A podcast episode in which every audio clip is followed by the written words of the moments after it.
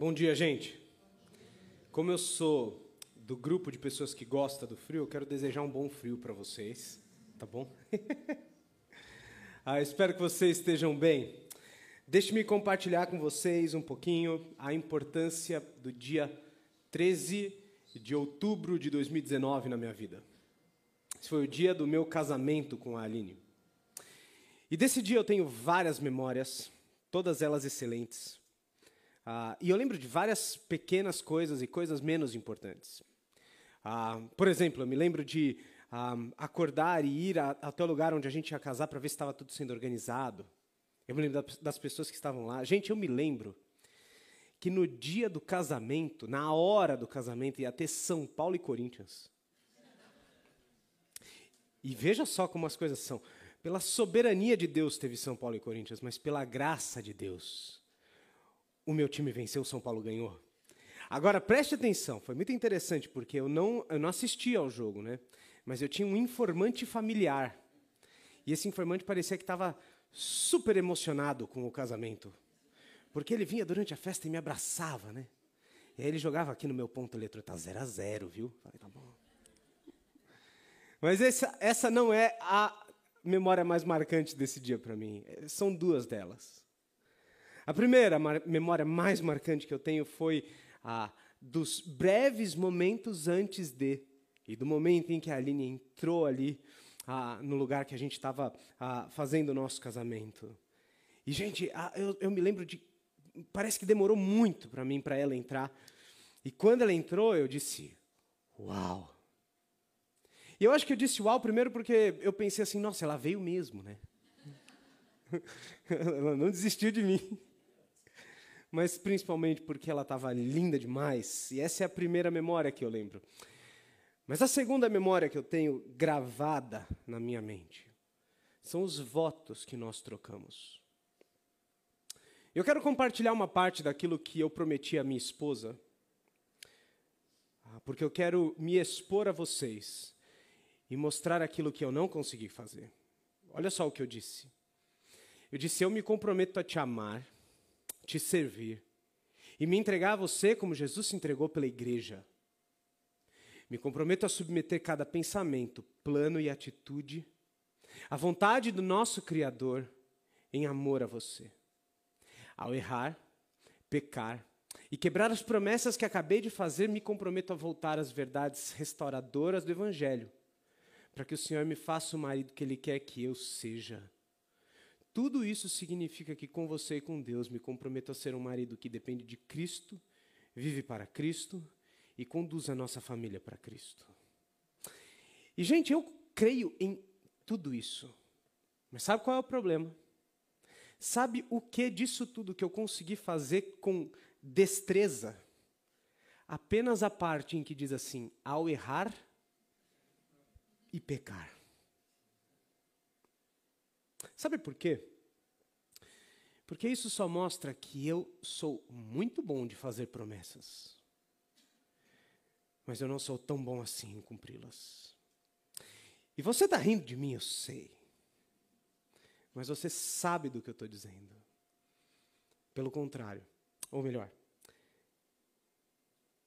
desse mesmo modo, você também sabe que você às vezes faz promessas que não vai cumprir. Por exemplo, você já disse alguma vez para sua esposa ou para o seu marido: Olha, isso aqui eu vou mudar? O pessoal riu, eu vi. Você já disse eu vou mudar sabendo que não ia mudar? Você já disse amanhã eu começo a dieta? Ou então, volte para a época em que você era criança, vocês que são pais já devem ter feito isso várias vezes. Mas volte para a época em que você era criança e você disse o seguinte: ah, pai, eu gostaria de comprar isso. E o seu pai disse o seguinte: olha, na volta a gente compra. E você está esperando até hoje. Certo? Porque na volta a gente não compra coisa nenhuma. Porque os seres humanos são excelentes em fazer promessas, mas são péssimos em cumprir as promessas que fazem. No entanto, existe uma pessoa neste mundo que é tão boa em fazer quanto em cumprir toda e cada uma de suas promessas. E este alguém é o Deus a quem nós louvamos, é o Deus a quem nós adoramos. O nosso Deus é um Deus que cumpre absolutamente todas as suas promessas. E hoje, na sequência que nós estamos lidando na vida e na história do profeta Elias, eu quero que nós enxerguemos mais uma vez que Elias não é, de modo algum, o personagem central dessa história. Deus é. E nós enxergaremos juntos como Deus é um Deus que concede ordens, mas concede também promessas. E que, diferente de nós, assim como foi na vida de Elias, será também nas nossas vidas. Deus é aquele que oferece, que dará um cumprimento perfeito a cada uma de suas promessas. E se isso é verdade, o que é que essas promessas fazem com a gente hoje? Mas antes de nós entrarmos no texto bíblico, eu preciso fazer uma breve recapitulação do que nós vimos até aqui. Há 15 dias atrás, nós começamos essa nova série. E nós vimos, o povo de Israel estava vivendo, ah, havia abandonado ao Senhor, estava vivendo uma vida longe do Senhor. O rei era um péssimo rei Acabe, casado com uma terrível mulher chamada Jezabel. E eles decidiram fazer com que o reino adorasse a outros deuses, adorasse a deuses pagãos, eles rejeitaram ao Senhor. Eles promoviam a adoração a outros deuses, e aquele reino, apesar de ser um reino próspero financeiramente, estava espiritualmente destruído. Deus levantou um homem, um ninguém, chamado Elias. E Elias vai ao encontro de Acabe e ele diz o seguinte: Olha, então é o seguinte, você agora provará de quem é o Deus a quem você está rejeitando e não vai chover aqui. E por conta disso, por conta dessa afronta, Elias se torna um alvo no reino de Israel. E por causa disso, o que nós vimos na semana passada é que Deus retira o profeta Elias do centro da agitação e o leva para um lugar chamado Querite. E em Querite, Elias prova da solidão e do sustento de Deus. Deus estava começando a preparar aquele profeta para as grandes obras, para a grande missão que ele tinha. E o texto ao qual nós chegamos hoje é um passo além naquilo que Deus está fazendo no preparo do caráter daquele homem Elias, um homem comum, um homem igual a nós, para ser usado na obra no reino de Deus. É um passo além no preparo daquele homem. E o que Deus faz é conceder ordens e promessas para prepará-lo.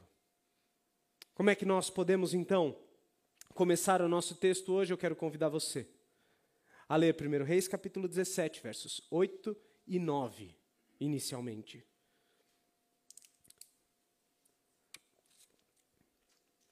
O texto diz assim: Então a palavra do Senhor veio a Elias Vá imediatamente para a cidade de Sarepta de Sidom e fique por lá.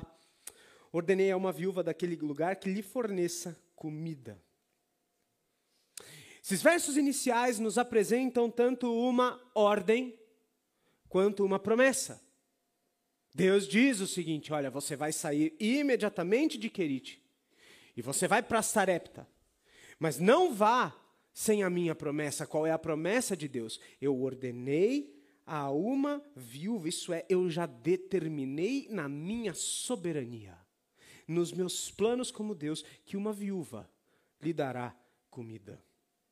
O que, é que na prática Deus estava fazendo com Elias? Em primeiro lugar, Deus estava tirando Elias de um lugar distante para levá-lo para um lugar mais próximo do reino de Israel. Veja só, Elias não estava indo exatamente para Israel cidade de Sarepta não ficava no reino mais de Israel, mas era muito próximo, e além disso, havia uma distância de 150 quilômetros entre o leste, Querite, e o oeste, Sarepta.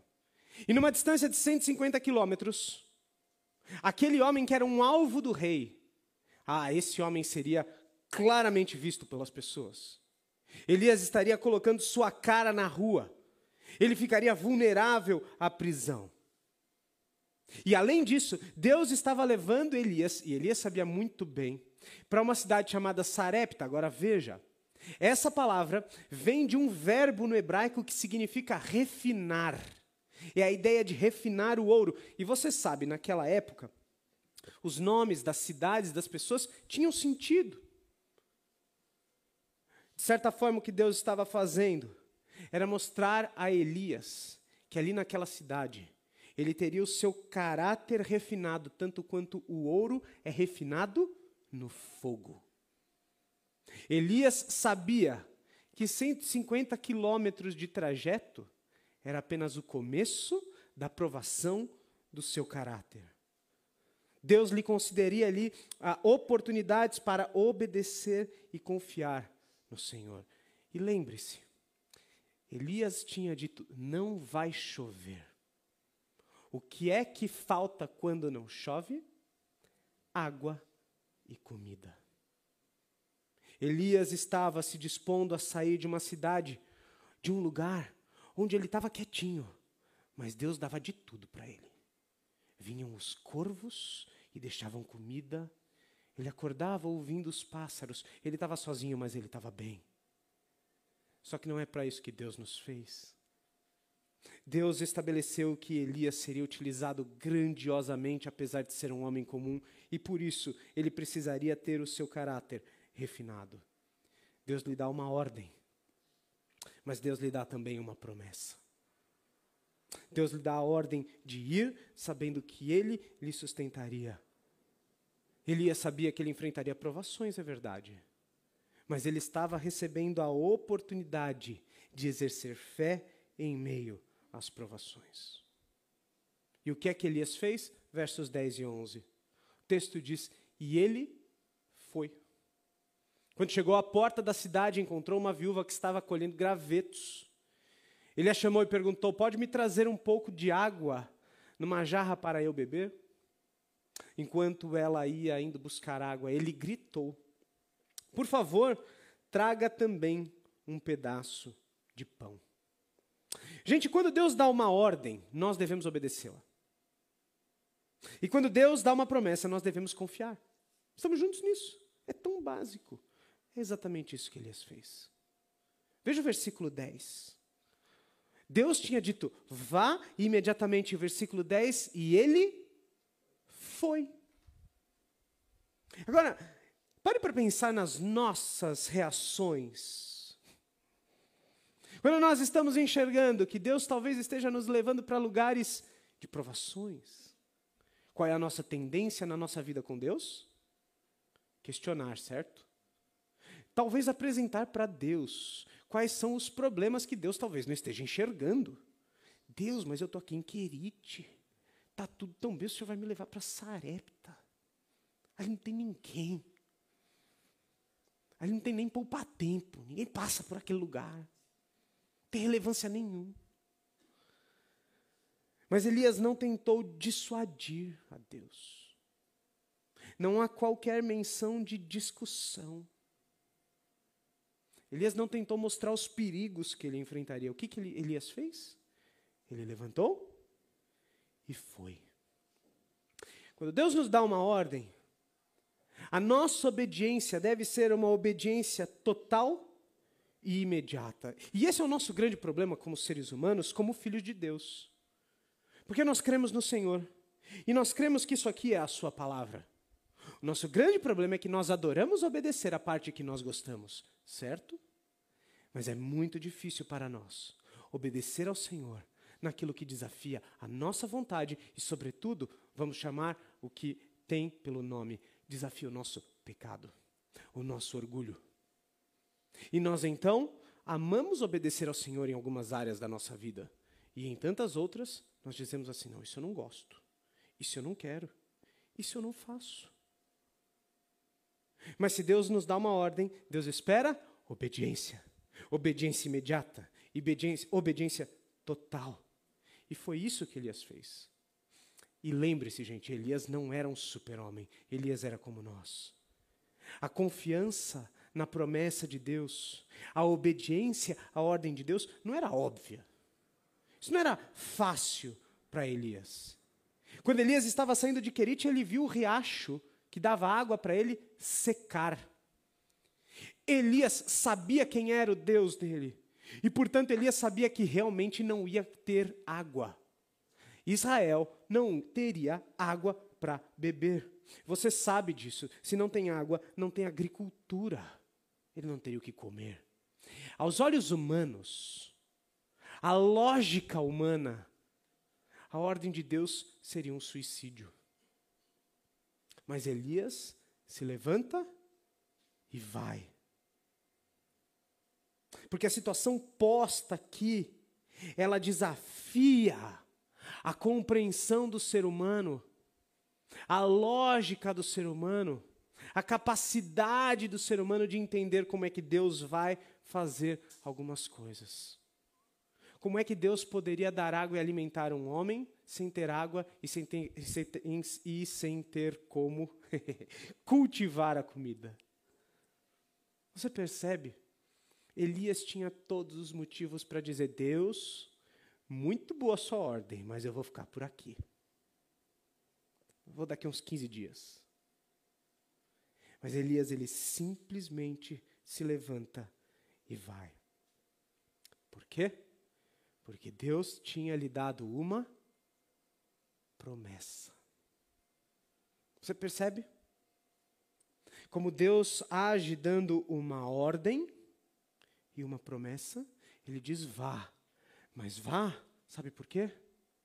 Vá, porque lá vai ter uma viúva. Eu já ordenei que ela irá te sustentar.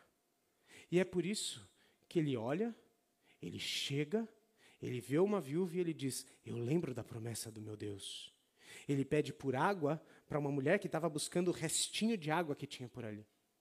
E quando ela está indo embora, ele ainda grita: Ei, senhora, senhora pode me entregar, por favor, um pouquinho de pão? Eu quero comer alguma coisa. Confiadamente, aquele homem estava fazendo o que Deus lhe havia chamado. Agora é interessante a reação da viúva. Veja o versículo 12. Ela diz: Juro pelo nome do Senhor, o teu Deus. Ela respondeu. Não tenho nenhum pedaço de pão, só um punhado de farinha num jarro e um pouco de azeite numa botija. Estou colhendo os dois gravetos para levar para, para levar para casa, preparar uma reação para mim e para o meu filho, para que a comamos e depois morramos. Você percebe a diferença de postura entre Elias e essa mulher? Ela está com um pouquinho de água. Ela tem um pouquinho de farinha. Ela tem um pouquinho de azeite. E ela responde: Você está me pedindo água? Você está me pedindo? Rapaz, você não sabe o que está acontecendo nesse reino. Eu vou pegar um pouquinho disso aqui, eu vou comer, eu vou dar para o meu filho, eu vou morrer. A fome é real. É quase como se ela estivesse perguntando: você não tem noção? Você é cego, Elias. E, gente, o que noto aqui, e veja o texto, ela diz o seguinte: Eu juro pelo nome do Senhor, o teu Deus. Essa palavra aqui é importante para nós. Porque Sarepta não era um lugar dentro do reino de Israel. Essa mulher, portanto, ela não era israelita ela provavelmente foi criada num lugar onde ela adorava aos deuses pagãos, certo? Mas em algum momento dessa história, essa mulher, o texto nos indica, ela estava dizendo o seguinte: eu estou disposta, inclusive, a temer ao seu Deus. Eu juro, ela não jurava pelo nome de Baal. Ela não jurava pelo nome de Azerá. Ela jurou pelo nome de Yahvé. E o que é que isso nos mostra? Que mesmo uma mulher temente ao Senhor, mesmo um homem temente ao Senhor, pode chegar num estado de desesperança, de desânimo, a ponto de dizer: só me resta morrer. E aquela mulher havia chegado de fato nesse momento. Na cultura ah, do Oriente Médio, lá naquele tempo, uma mulher sem marido, uma viúva, era uma mulher rejeitada pela sociedade. Ela normalmente era bastante pobre. Ela não tinha ali o seu sentido de vida. E além de tudo, agora ela não tinha nem mais o que comer. E portanto ela diz: Eu só tenho isso. E gente, eu fiquei pensando, né, enquanto eu estava estudando esse texto, eu falei assim: ela está dizendo que ela vai voltar para casa, preparar uma comida, e eu fiquei olhando um punhado de farinha um pouquinho de azeite. Pensando, eu não sou Masterchef não, mas pessoal, o que, que a gente faz com isso? Faz nada. O que, que você mistura? Se você souber, depois você me dá a receita, tá bom? mas você percebe, o olho dela está naquele mínimo de coisas que ela tem. Porque ela olha para as possibilidades. Ela olha para a sua realidade e a sua realidade é: eu e meu filho vamos morrer. Essa resposta poderia desanimar o profeta Elias, certo? Mas veja a sua resposta nos versos 13 e 14. Elias, porém, lhe disse: Não tenha medo. Vá para casa. Faça o que disse. Mas primeiro faça um pequeno bolo com o que você tem e traga para mim. E depois faça algo que você, faça algo para você e para o seu filho. Pois assim diz o Senhor, o Deus de Israel: a farinha na vasilha não se acabará, e o azeite na botija não se secará até o dia em que o Senhor fizer chover sobre a terra. Gente, para aquela mulher, tudo que ela tinha era farinha, azeite e lenha. Sua única possibilidade era morrer. Mas Elias estava certo de que Deus cumpriria sua palavra. Elias já tinha experimentado do caráter de Deus. Elias já tinha chegado a, na frente do homem mais poderoso de Israel e dito: Você vai ver, rei, não vai mais chover. E parou de chover. Elias tinha ido parar em Querite e tinha sido alimentado por Deus. Portanto, Elias sabia quem era este Senhor. Elias tinha visto a fidelidade de Deus quanto à sua promessa. Elias sabia que o que Deus fala, Deus faz. O que Deus cumpre, o que Deus promete, Deus cumpre. E é por isso que ele diz o seguinte: olha, vá. Mas não vai te faltar nada. Você percebe um padrão aqui? O que é que Deus fez no versículo 9 com Elias? Ele deu uma ordem e uma promessa, certo? O que é que acontece aqui? O profeta Elias, como profeta de Deus, ele dá uma ordem e ele dá uma promessa. Ele diz: vá para casa, faça primeiro para mim um pequeno bolo. E depois ele concede uma promessa, não ele, ele diz: Assim diz o Senhor. Porque aquilo que Deus estava fazendo com Elias, Deus faria com aquela mulher. Uma ordem para obedecer, uma promessa para confiar. Aquela mulher estava olhando para os seus recursos humanos, tangíveis, palpáveis, limitados. E Elias estava dizendo para ela: mulher, olhe para o, o, Deus a quem você jurou. Ele está dizendo: se você obedecer, nada vai te faltar durante esse período de seca. Você terá farinha e azeite, muito mais do que você tem hoje. A fé daquela mulher na promessa de Deus estava sendo testada. Veja como o padrão se repete, versos 15 e 16. Ela foi e fez, conforme Elias lhe dissera. E aconteceu que a comida durou todos os dias para Elias e para a mulher e sua família.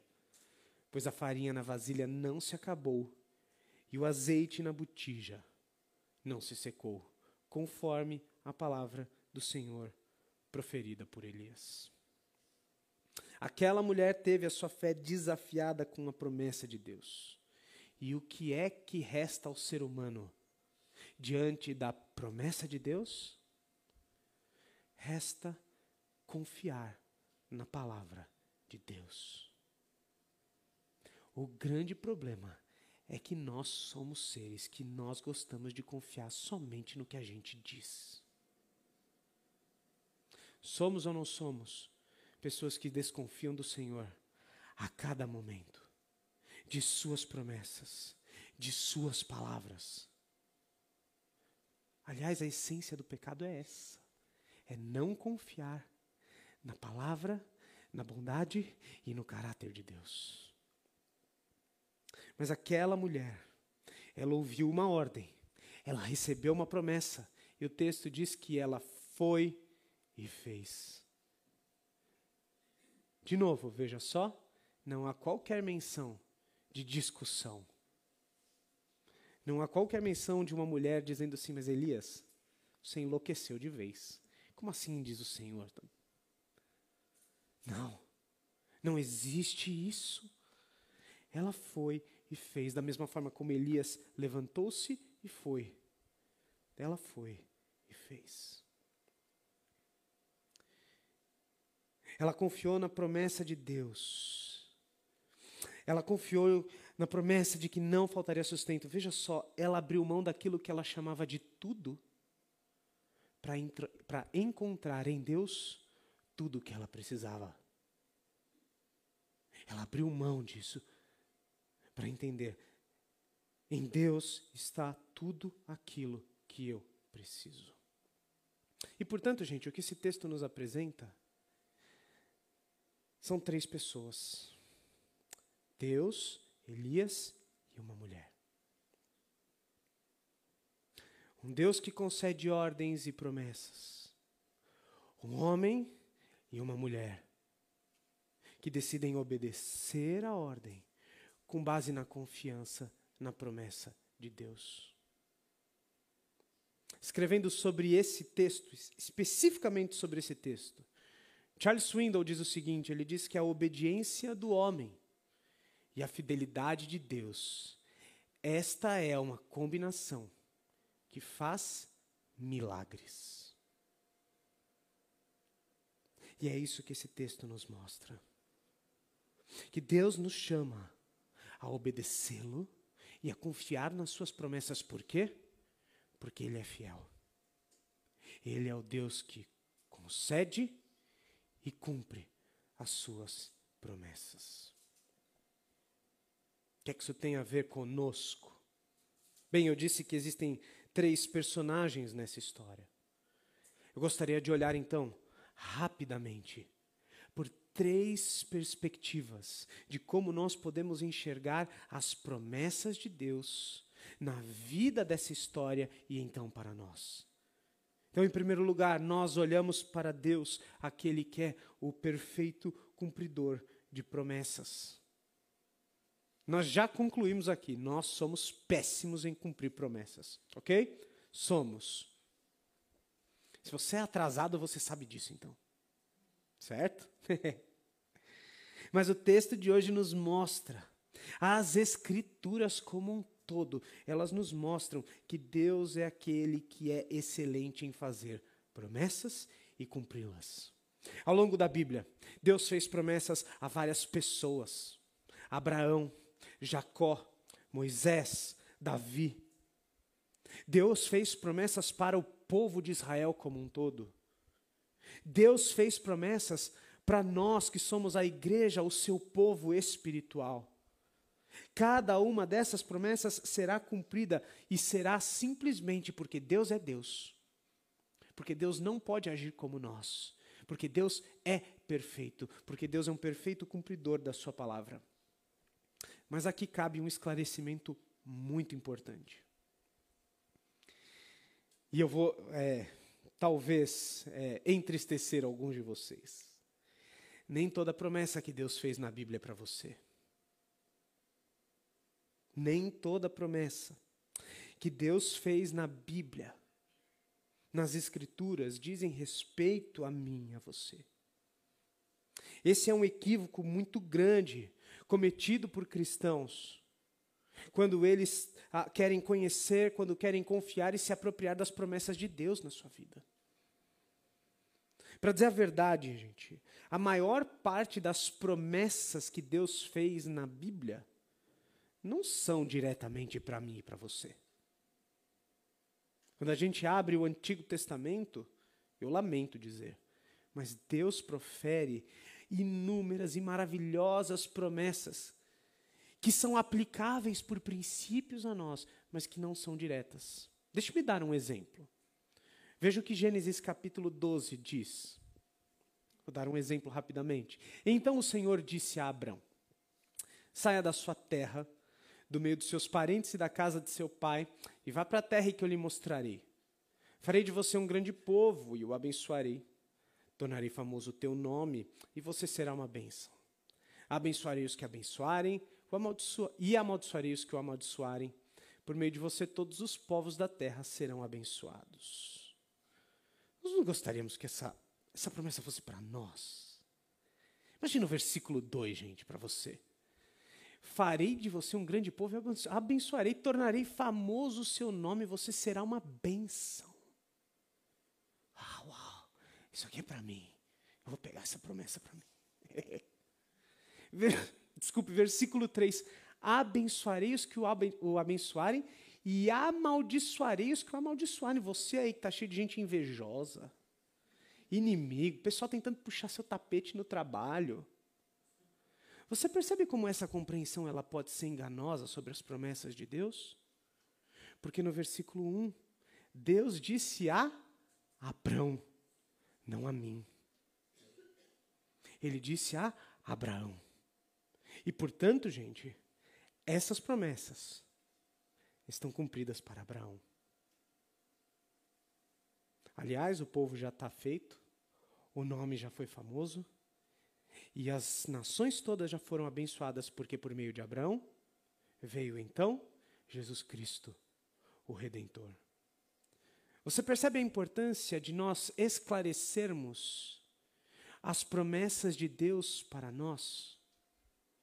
Porque nem toda promessa vai se aplicar. Temos várias aplicações disso para nós, claro, gente, por meio de princípios. Mas isso não é diretamente para nós. Agora isso já se cumpriu. Isso está cumprido, porque toda promessa de Deus se cumprirá. E por outro lado, existem inúmeras promessas de Deus para a igreja. Existem inúmeras promessas do Senhor que são diretamente para nós. Deixe-me citar rapidamente alguns textos bíblicos. Romanos capítulo 8, verso 28 e 29 diz que todas as coisas cooperam para o bem daqueles que amam a Deus, aqueles que ah, ah, experimentarão o processo dele para serem transformados à imagem de Jesus. Isso é uma promessa para nós. Romanos 8, 35 diz que nada pode nos separar do amor de Deus. Portanto, nós somos mais do que vencedores em Cristo. Filipenses capítulo 4, versos 6 e 7 diz que a você e a mim, nós que somos ansiosos, a paz de Deus é real. Mateus capítulo 6, versículo 33 diz que nós não precisamos nos preocupar com o que comer, com o que beber, com o que vestir. Porque essas coisas pertencem a Deus e é Ele quem nos concede essas coisas. A nós cabe buscar o seu reino em primeiro lugar. E, gente, essas são apenas quatro das incontáveis, inúmeras promessas de Deus para nós, para a sua igreja. O que é que isso nos mostra? Isso nos mostra quem é o nosso Deus. Seja nas promessas feitas para homens e mulheres no Antigo Testamento, seja nas promessas feitas para o povo de Israel, ou então nas promessas feitas para nós, como seu povo, como igreja. O Deus que prometeu é o Deus que há de cumprir. E essa é a nossa confiança em quem Ele é. Um Deus cumpridor de promessas. Mas além disso, nós somos apresentados em segundo lugar a Elias. E a promessa do Senhor que o prepara para a missão. Muitos de vocês já leram Primeiro Reis inteiro. Muitos de vocês já sabem o que vai acontecer com Elias. Talvez haja alguém aqui que esteja sendo apresentado a vida desse, desse homem pela primeira vez. A você, deixe-me dizer o seguinte: esse homem comum vai ser colocado em situações inimagináveis. Ele será utilizado de forma grandiosa em um contexto de rejeição ao Senhor, de paganismo, de perseguição. Gente, Elias será uma voz solitária na batalha pela adoração única a Deus. Portanto, o que Deus estava fazendo ali na vida de Elias era prepará-lo para algo grandioso. Elias precisava ser preparado, precisava ser ensinado a confiar e a obedecer. E é por isso que eu relembro do versículo 9 aqui. Deus lhe concede uma ordem: vá. Sua ordem é para ir a um lugar distante, um lugar onde haveria fome, um lugar onde ele era procurado pela justiça e um lugar onde ele teria que confiar somente na promessa de Deus. Mas onde há uma ordem aqui, há também uma promessa. Porque Deus diz: fique por lá. Eu ordenei a uma viúva, e essa mulher lhe dará comida. Deus, como o Deus poderoso e soberano sobre todo o universo, Deus já tinha estabelecido o meio pelo qual ele cumpriria sua promessa. E o que Deus estava fazendo, veja só, é justamente preparar Elias. Por quê? Porque se você acha difícil confiar numa viúva, Elias, para te dar sustento, Elias não sabia. Mas Elias tem muito mais para você. Deixe-me dar um spoiler daqui a algumas semanas, nós chegaremos em um evento onde Elias terá que orar ao Senhor para que caia fogo do céu. Você já pediu fogo do céu? Já caiu alguma vez? Se tiver caído, eu vou até ficar com medo. Elias pedirá e cairá fogo do céu. Mas para isso, Elias teria que ser preparado a obedecer às ordens de Deus e confiar nas promessas de Deus. As ordens que Deus daria seriam ainda mais inesperadas, ainda menos convencionais. Nos eventos futuros, Elias teria que se lembrar do caráter de Deus. Ele seria perseguido, ele seria zombado. Seu ministério profético teria esse, essa infeliz companhia da zombaria e da perseguição. Sua fé e seu ministério seriam testados. E é por isso que Elias estava sendo preparado com ordens e promessas. Porque ele teria que se lembrar do Deus que o comissiona, mas também do Deus que o capacita. O Deus que o manda ir mas o Deus que diz: essa aqui é a minha promessa para o seu sustento. Você não precisa temer, só vai, Elias. Então, para que Elias estivesse preparado, as promessas de Deus e o caráter de Deus tinham que estar firmados e claros na sua mente. E minha gente, conosco também é assim. Conosco também é assim. Deus concedeu a nós, como igreja, uma missão a principal missão da nossa vida é vivermos e pregarmos o Evangelho. E as promessas que Deus nos concede nos fortalecem para a nossa missão de viver e pregar o Evangelho. Cada uma dessas promessas. Gente, eu gostaria de ter tempo aqui de citar cada uma delas. Mas a gente teria que ficar até o culto da noite. Todas essas promessas são nos dadas para afirmar a nossa confiança, para trazer à nossa mente quem é o nosso Deus e nos capacitar à missão. As promessas de Deus, elas não são, portanto, não têm um único propósito de fazer com que o nosso coração fique quentinho, para nos trazer apenas consolo e conforto, mas para algo maior, para um aspecto missional em que nós olhamos para o caráter dele, para pra, as promessas dele, dele, nós dizemos: então tá bom, Deus. Se o Senhor é esse Deus, então eu estou aqui. O Senhor pode e o Senhor deve me usar.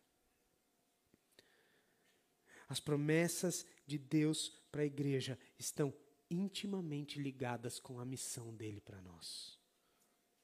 Nós devemos olhar para essas promessas e nos apropriarmos delas, dizendo: Senhor, então o Senhor faz o que o Senhor quiser comigo. Eu vou te obedecer. Mas há um terceiro, uma terceira maneira pela qual nós podemos olhar para as promessas de Deus, a partir do olhar para a viúva. Uma mulher que foi despertada para a fé. Veja novamente o versículo 14.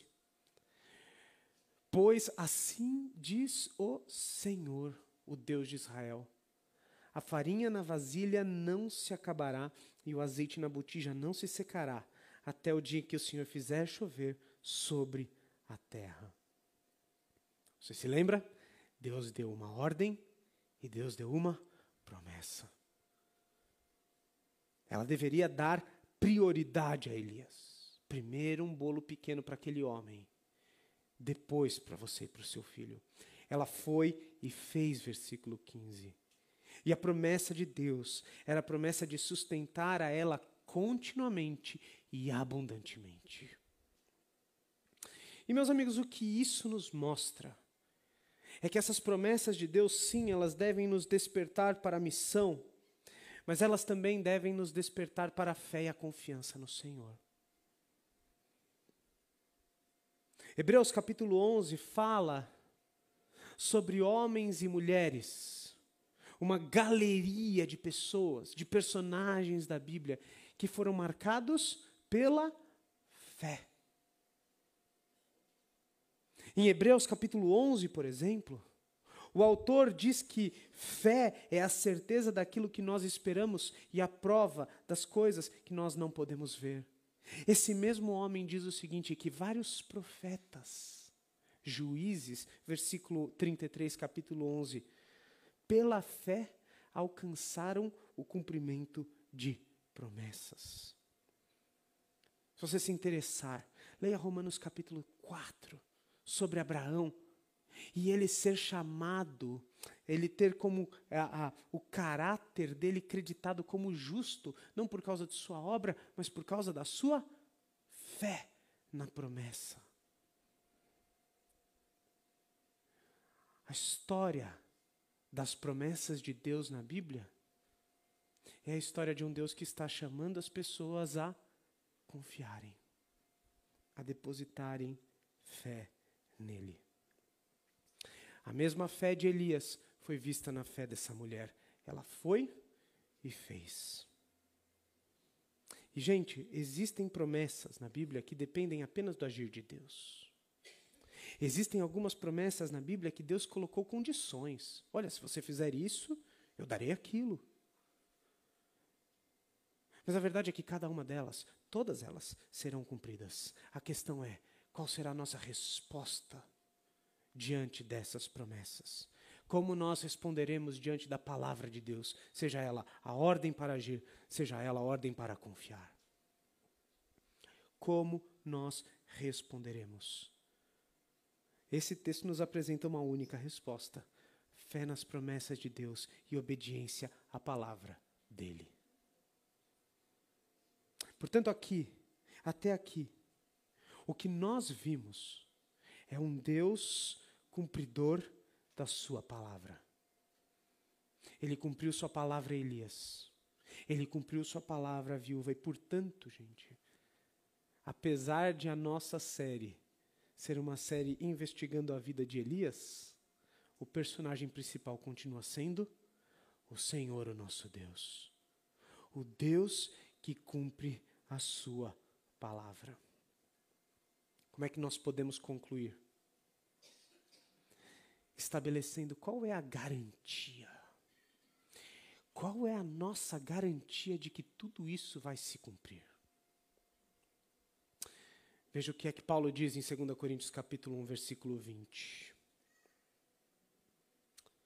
O texto diz assim: "Pois tantas quantas, pois Quantas forem as promessas feitas por Deus, tantas tem em Cristo o sim. Por isso, por meio dele, o Amém é pronunciado por nós para a glória de Deus. Paulo aqui estava escrevendo para a igreja de Corinto, dizendo o seguinte: olha, vocês não duvidem da minha palavra. Eu estou dizendo que eu vou para aí. Eu estou dizendo que eu quero ir para aí. Então vocês não duvidem. O meu sim é sim, o meu não é não. E o argumento de Paulo para dizer tudo isso é esse aqui. O que, que Paulo faz quando ele usa esse argumento? Ele está dizendo: olha, a minha palavra é baseada na palavra de Deus. E eu digo sim porque é sim, eu digo não porque é não. Porque quando Deus diz, diz sim, ele diz sim. Quando Deus diz que fará algo, ele completará algo. E Paulo apresenta então qual é o argumento, qual é a garantia para nós de que as promessas feitas por Deus serão cumpridas. Ele diz: tantas forem as promessas feitas por Deus, tantas serão cumpridas, tantas terão seu sim em Cristo. E, gente, isso é maravilhoso, porque isso nos mostra que a maior promessa da história da Bíblia já nos foi dada e cumprida em Jesus. Desde Gênesis a Apocalipse, qual era a principal promessa das Escrituras, gente? De que seres humanos pecadores encontrariam a salvação dos seus pecados por meio de um Salvador que traria perdão. Quem é esse Salvador, gente? É o Jesus a quem adoramos. É o nosso Salvador, é o nosso Senhor. Portanto, quando nós olhamos para esse, esse tema de promessas nas Escrituras, os nossos olhos, eles devem correr para onde?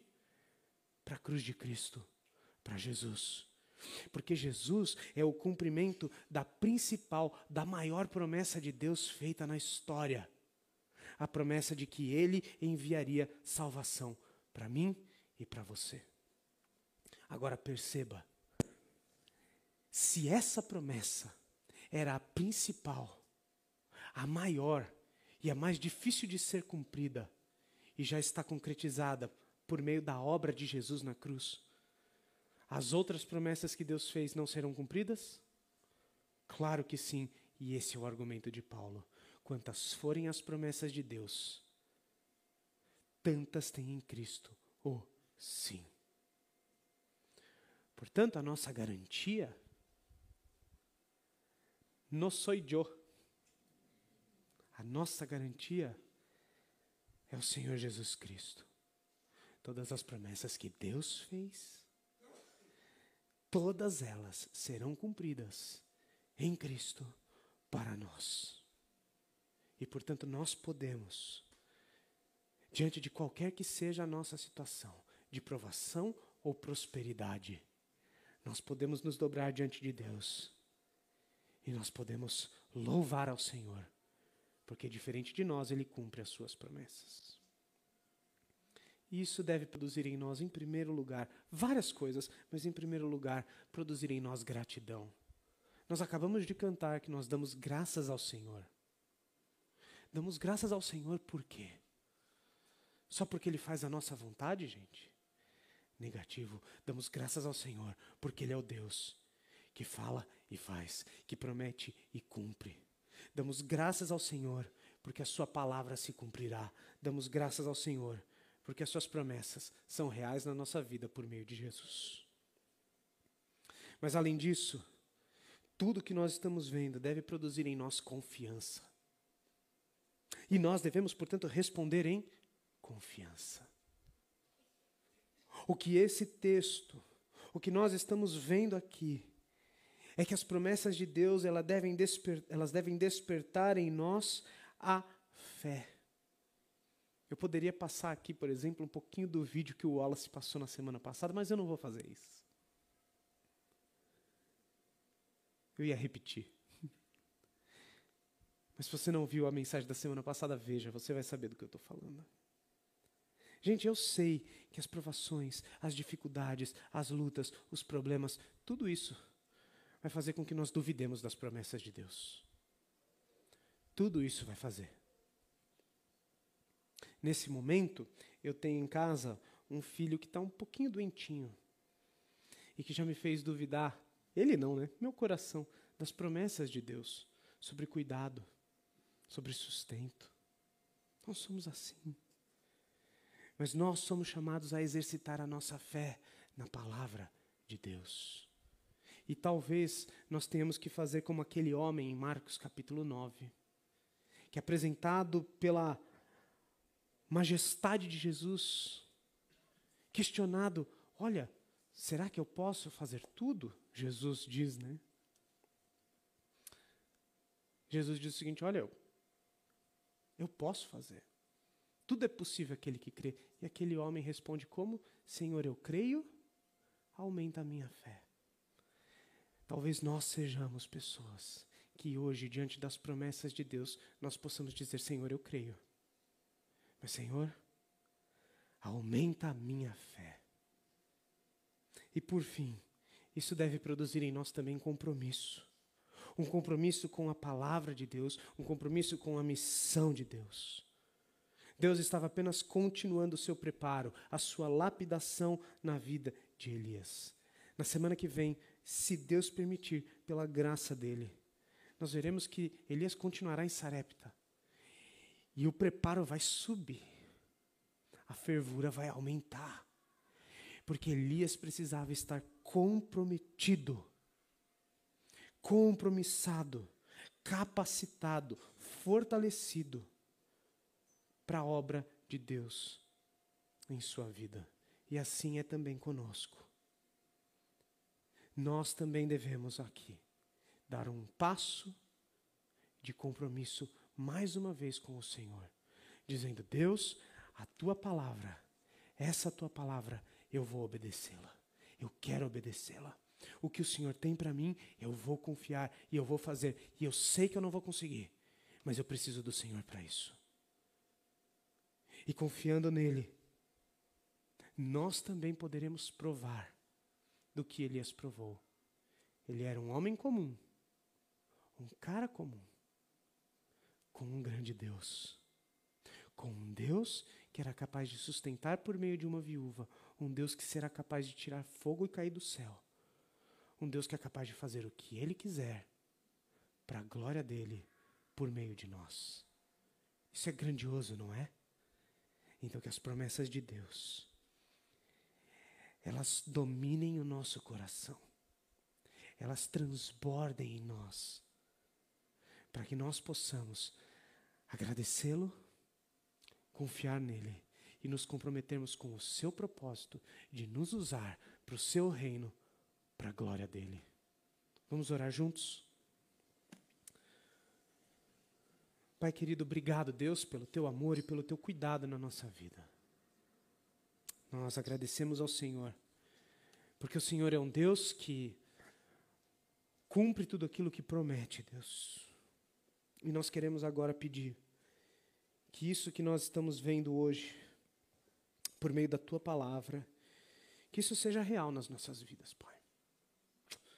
Portanto, Deus, que as tuas promessas, que a tua palavra, que tudo isso produza em nosso coração a gratidão, o consolo, o conforto, o compromisso, a fé, a confiança, para sermos usados pelo Senhor onde o Senhor quiser. Que o Senhor, Deus, nos utilize comuns como nós somos, de um jeito extraordinário e magnífico, diante e debaixo do teu propósito, Pai. Nós oramos, Deus, pedindo para que as tuas promessas estejam vivas, fortalecidas, firmadas nos nossos corações. E nós oramos gratos pela tua palavra, pelo teu caráter, pelas tuas promessas.